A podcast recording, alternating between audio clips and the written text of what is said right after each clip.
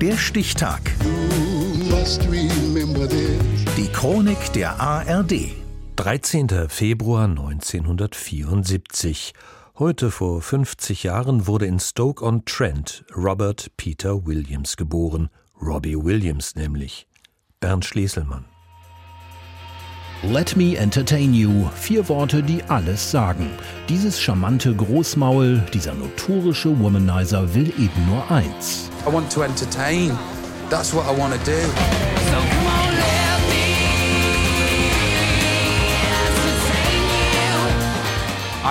Ich wurde darüber informiert, dass ich ein Entertainer sei. Ich versuchte einfach einen gewissen Raum auszufüllen. Man ist sehr verletzlich, wenn man auf der Bühne steht.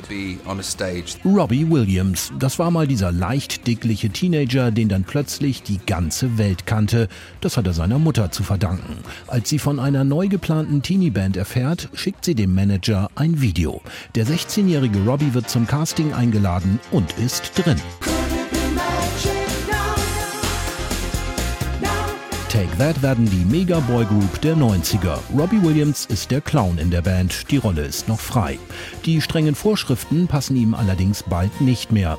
Nach Drogen- und Partyexzessen muss er Take That im Sommer 1995 verlassen. Eine Nachricht, die eine Massenhysterie unter den Fans auslöst, während überall noch ihr größter Hit Back for Good läuft. Whatever I said, whatever I did, I didn't mean it. Eine Solokarriere ohne einstudierte Choreografien, aber mit eigenen Songs. Das ist jetzt sein Plan. Texten kann er, ein hervorragender Sänger ist er sowieso. I hope your new man makes you feel better. I still love you, etc. Aber mit dem Komponieren hat es Robbie nicht so. Guy Chambers schon. Er wird 1997 quasi sein Haus- und Hofkomponist. Zusammen schreiben sie in den folgenden Jahren zeitlose Hits und Hymnen, Popperlen für die Charts.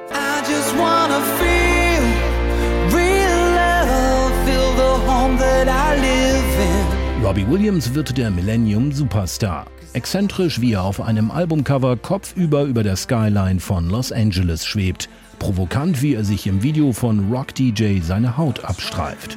Und faszinierend, wie ihm dabei Millionen Menschen zu Füßen liegen und an den Lippen hängen.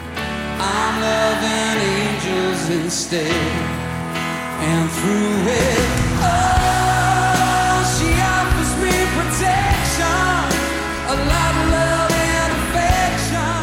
Und auch das ist typisch Robbie. Auf dem Gipfel seiner Karriere macht er plötzlich ein Swing-Album. Straffer Seitenscheitel, eleganter Anzug und dazu Evergreens wie Mr. Bojangles oder Mac the Knife. Oh, the shark, babe, has such teeth dear and he shows them pearly white. Dann ist da auch noch ein verführerisches Duett mit Nicole Kidman. War da was? Er soll auch Affären mit Naomi Campbell, Kylie Minogue und Gary Halliwell gehabt haben. Alles vorbei. Robbie Williams ist längst verheiratet und hat vier Kinder. Alkohol und Drogen hat er angeblich seit über 20 Jahren nicht mehr angerührt.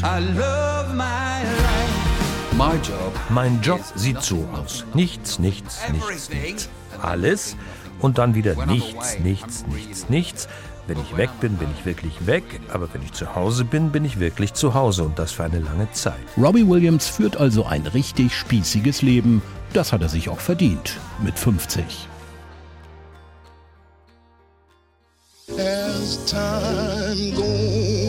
Der Stichtag. Die Chronik von ARD und Deutschlandfunk Kultur. Produziert von Radio Bremen.